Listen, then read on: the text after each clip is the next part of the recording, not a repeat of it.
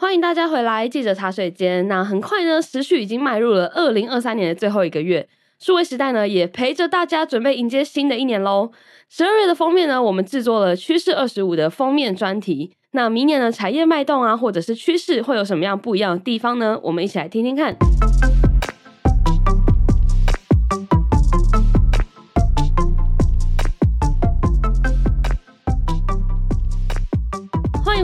这一周的记者茶水间。那现在十二月号的杂志呢已经上市了。这一次我们杂志的题目呢是趋势二十五引领二零二四景气回春。那我们先欢迎这一次的封面专题制作记者应璇。Hello，大家好，我是应璇。好，那其实今年呢，在这个各方面，其实我觉得都是一个充满挑战一年。像不管是政治方面啊，或者是经济方面，因为世界上其实有很多地方都不是很平静，有发爆发一些战争这样。那也就是对经济造成了很大的影响。不过，呃，在我们很多的网络的访问里面啊，很多的企业大佬好像都诶、很乐观的觉得说，今年已经是就是谷底了，那明年可能会回春这样子。所以我们这一次也是以这个呃景气回春这件事情当做我们封面的标题。那呃，应选在这个制作的过程之中有没有什么就是观点可以先跟我们分享一下？好。因为其实就像刚刚浅浅有说到，其实过去一年就是其实大家都过得算是还蛮蛮辛苦的，比较苦一点。对对对对，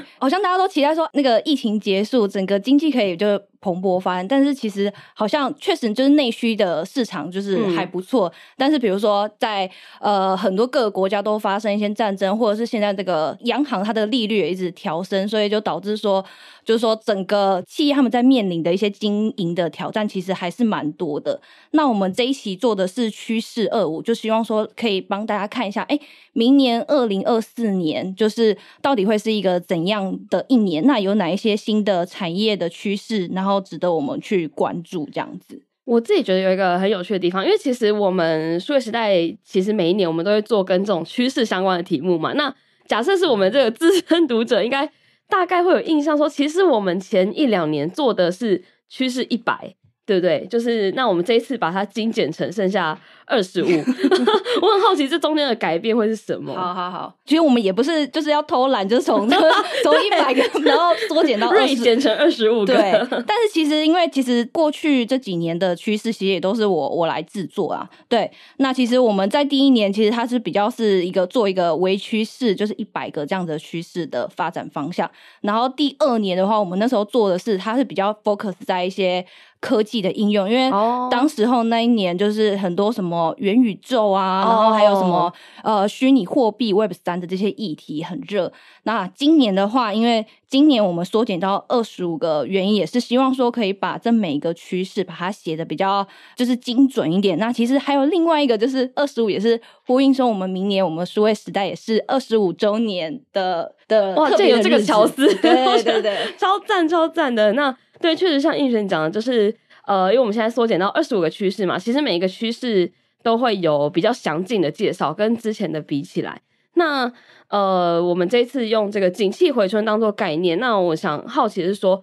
在这个趋势里面，就大家呃，我们访问了很多专家嘛，然后有很多来自各界领域的大佬这样子，嗯、那他们怎么看待明年的景气回春这件事情，或是他们觉得说，其实背后有一些我们看不到的挑战，是会这样子吗？嗯。嗯呃，我先先说一下，就如果说引用就是国际的一些数据来看，就是根据国际货币基金就 IMF，他们在今年十月，他们有发布一个就是对于明年就是全球整个经济成长的看法。那他们有提到说，呃，今年的整个就是经济成长率其实就是 GDP 啊，就是三趴。那二零二四年它其实会微幅下修到二点九趴这样子。Oh. 所以他在看待整个就是明年其实。他是这样形容，他就说全球经济还是比较是步履蹒跚，那缺乏动力的，就是。看待明年各个机构，他们还是比较是保守保守，看待，嗯、就是说，哎、欸，明年不会有什么很巨大的成长或什么的。但是回归到就是说，我们台湾的一些企业大佬他们怎么看？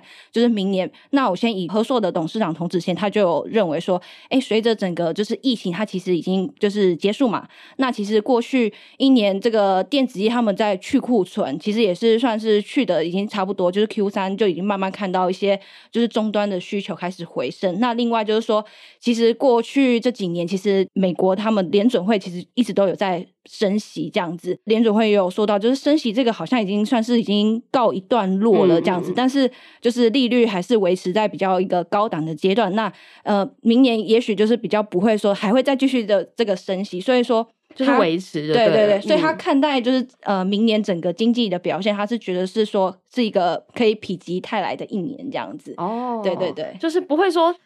很夸张的大成长，但是是一个缓步上升的感觉。嗯，那主文开头有写到，我觉得明年有一件也是。大家都很关心，大家都很关心，或者是说对这个经济会很大影响，就是明年会有非常多的选举，嗯，包括台湾也有，然后美国也会有嘛。明年的十一月是美国会有大选，然后全球各地很多国家都是在二零二四年准备要有重要的选举，所以地缘政治这一件事情，因为像今年很多地方发生战争也是影响经济嘛，那。明年这件事情是不是大家觉得说应该是特别关注的地方？对，我那时候其实我在看一些外电的资料，确实就是经济学人他们有提到说明年会是整个呃世界迎来就是最多选举的一年，哦、因为明年就举行就是如果说从国家跟地区来说，就有高达四十场这样子，哦、很多。因为大家其实也都会知道说，哎、嗯，这个只要是政党轮替。就是一些的一些 政策啊，或者是一些对于国家盟友之间的一些变化，其实都会很大。所以说，其实也有很多的呃企业到他们认为说，哎，这个就是地缘政治啊，会不会再引发出更多的战争？其实这些都是变数这样子。所以也是大家也会觉得说，哎，就是明年还是会比较是保守看待的这样子。呃，我们这次就是有选了二十五个趋势嘛。其实我自己有好奇，我想很多读者也会好奇，就是。我们这二十五个趋势大致上是怎么挑选出来的？我们这个过程应该跟我分享一下哦。好好好，因为毕竟二十五个，大家就会想说，到底我们要从什么样子的领域来去切嘛？那其实因为大家都知道，我们数位时代主要是比较 focus 在新创，然后新的科技，那跟新的商业模式。那其实我们就从我们现在呃大概是六六到七位的记者，嗯、每个人的线上的线路去。发想说，哎，明年你在你这个领域什么样子的产业议题是最重要的？这样子，嗯、然后，然后再慢慢的去做一些删删减。那因为其实大家可以看到说，这个二十五个趋势有一部分都是产业趋势，那有一部分是比较偏向说一些社会脉络或是一些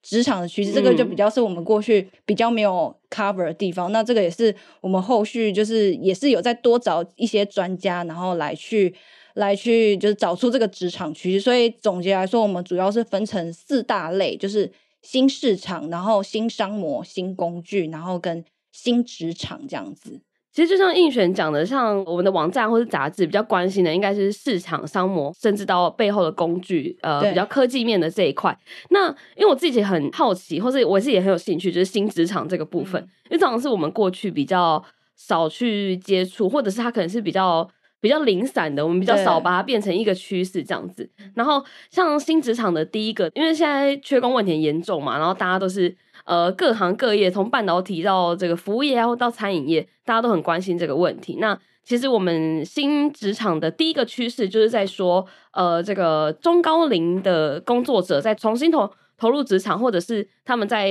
呃用不同的方式加入这个劳动力的部分，对不对？对，因为其实大家都知道，就是说过去一年，就是我觉得应该是说这个产业复苏，然后开始，比如说像是这些观光业啊什么的，或者是像是机场，其实他们就是在第一线的这些人员都是蛮缺乏的。嗯、所以说，就比如说你会看到、听到，有时候常会看到很多新闻，说什么饭店的老板都跑去去铺、跑去铺床单、铺床单啊，或是说什么呃，疫情后很多人要去日本，可是他们的机场其实还没有准备好，就是地勤人员不够之类的。其实全球都有面临类似的。问题对，然后所以说我们在这次的趋势其实就有看到说，哎，呃，这个四十五岁以上的这些人会是接下来就是说，在这个缺工时代，就是这些的比较是中高龄的这些工作者，在这个产业当中，他还可以再做更多一些其他的事情，这样子，对。好，那其实，在我们这个第一个趋势，它就是讲说，呃，四十五岁以上的中高年龄层的人，其实他现在已经变成说，在这个缺工时代一个很重要的动力。但其实我们过去的想法好像是觉得说，你越接近，比如说你四十五岁或五十五岁这个年龄，你应该是想着要退休了，对，就是，然后但现在反而是我们很需要这一批人再回到职场这样子，这个感觉，对对对，现在趋势转变成这样子，对对对，因为我觉得现现在就虽然说大家都希望我，我希望我工作二十五年，然后我就可以退休，甚至我四十岁就可以退休，大家都想要提早退休，对，大家想要退休之后游山玩水啊什么的，但是其实呃，当然也有些人他可能退休都待在家里的，嗯、那比如说这些比较缺人的餐饮业啊，或者服务业，他们。未来或许可以去想办法，就是善用这些中高年龄层的这些工作者，也许可以让他们有更好的一些发挥的空间。因为毕竟，比如说你在找这些中高龄回来就工作，他其实他的工作的方式也许会更弹性，就可能就不会像过去可能那种上班族，可能就是、嗯、就是要一到五，然后朝九晚五这样。对对对对，这种就是四十岁以上的这些中中壮年者，他们在这个。就业市场也许有更多的发挥的空间，这样子。嗯，好。然后在新职场里面，还有一个我自己也觉得很跟我们其实很相关，就是远距办公这件事情。因为像我们数位时代已经执行这个远距办公好，好应该我们从疫情后就已经是远距办公，就是已经是变成我们自己的常态了。但是我自己身边的很多朋友并没有这样子的那个习惯，就还是很多企业呃、嗯、疫情之后就维持是要九点去打卡啊，嗯、然后。要固定的上下班时间这样子，嗯、但是我们我们是一个 很自由的状态，因为我旁边朋友都会说哦，这很羡慕你可以就是怎么去咖啡厅 上班之类的。嗯、那映璇你自己觉得这个事情就是你对啊，你你喜欢还是不喜欢这样？呃，以我自己来说的话，因为过去我也都是属于比较是朝九晚五的这个上班族，那其实我觉得我们整个公司。改变成是比较是开放式的这种办公室，然后甚至说大家都没有固定座位，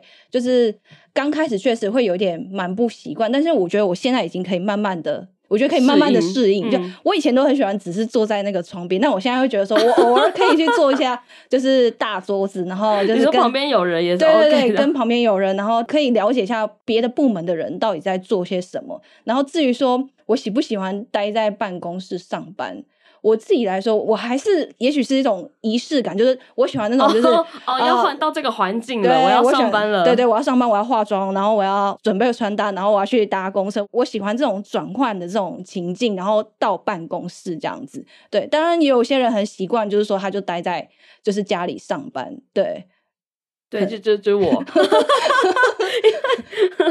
我我真的非常，我真的非常不常来办公室，我不常来，然后呢，打扫阿姨看到我就说：“哎、欸，你一个礼拜没有来了。”我就觉得说，原来我不常来办公室是一个大家都知道的事情。嗯，对。然后我们这里面有写到说，其实远距办公这一件事情，嗯，原本在疫情的时候大家很推崇，就觉得说，哎、欸，其实我们远距也可以办公啊什么的。可是疫情之后会发现很多。比如说科技界的大佬、科技巨头，就是比如说马斯克，他是很很著名，他就是希望全部人都给我滚回来办公室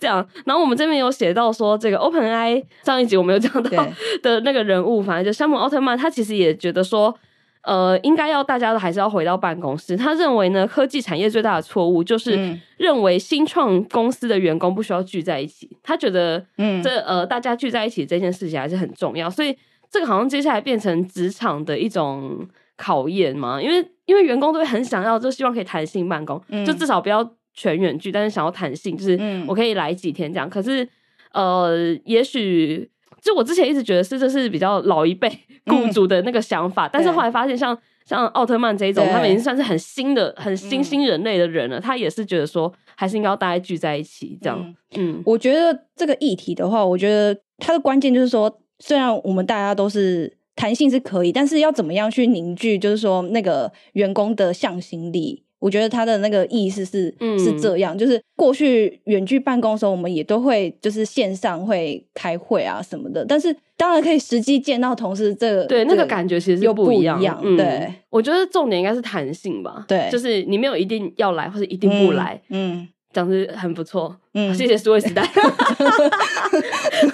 给我我们这个弹性，就好，就是我们刚刚讲到这些职场的趋势，其实我们在每一个呃，像我们刚刚讲到的新市场啊、新商模，每一个不同的部分里面。其实我们有访问一些专家，对，那他们有对这些事情呃有一些不同的看法。那在这个新职场这一 part 呢，我们访问到是 Taboola 研发副总于宁宁。那我自己很喜欢他讲的这一篇，虽然他篇幅其实只有一页，没有很多，但是他对职场的一些观察跟见解，我是觉得还我自己是很喜欢，因为他有讲到说。觉得说管理者应该很清楚，说，哎，你的目标在哪里，或是你什么时候要做到？但是你对失败也要有很高的容忍度，就是你走很快，然后失败几率也是很高，但是要让你的团队知道说，哎，失败是 OK 的，然后大家有一个凝聚的共识。我觉得这个不管是在弹性办公，或者是大家都在办公室的状态下，其实这件事情上都是蛮重要，因为我觉得最终都是回到说那个管理方式怎么凝聚大家的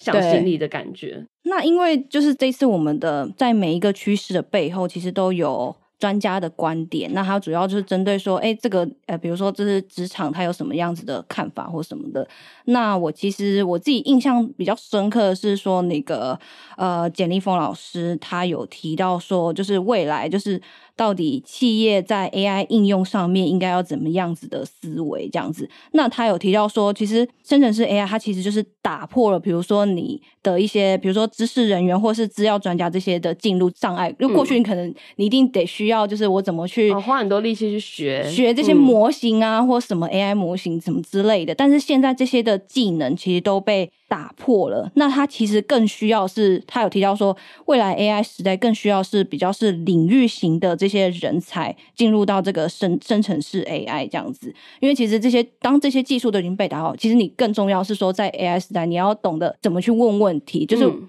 就是发现问题的这件事情是更重要的。哦、对，当这个技术都已经 OK，那就是你就是要找到说，哎，这个问题点是什么？那我们可以怎么样透过这个。AI 的这个工具，然后来去帮助我们的就是员工提升他的生产力，这样子。哦，好，其实刚刚映雪提到一个很重要的关键字，就是 AI。在这个趋势二十五的这个封面故事里面，其实我想这个字应该是被提到 最多次的一个，不管是趋势或者是一个名词哦。那我想要小总结一下，就是我们这个是说二零二四年我们觉得趋势嘛。那你自己觉得说做完这个故事之后，你会？呃，就是说，大家比较看好未来是哪一个产业会比较蓬勃，或者是我们明年有哪些比较值得关注的趋势？这样。嗯、呃，我自己的话，当然第一个就是生成式 AI 的这个应用，因为过去一整年，其实大家都。大家都开始就是有在、嗯、在讲，然后也、嗯、也慢慢在尝试。我觉得明年开始就真的是各个企业，它必须去开始真正把这样子的技术去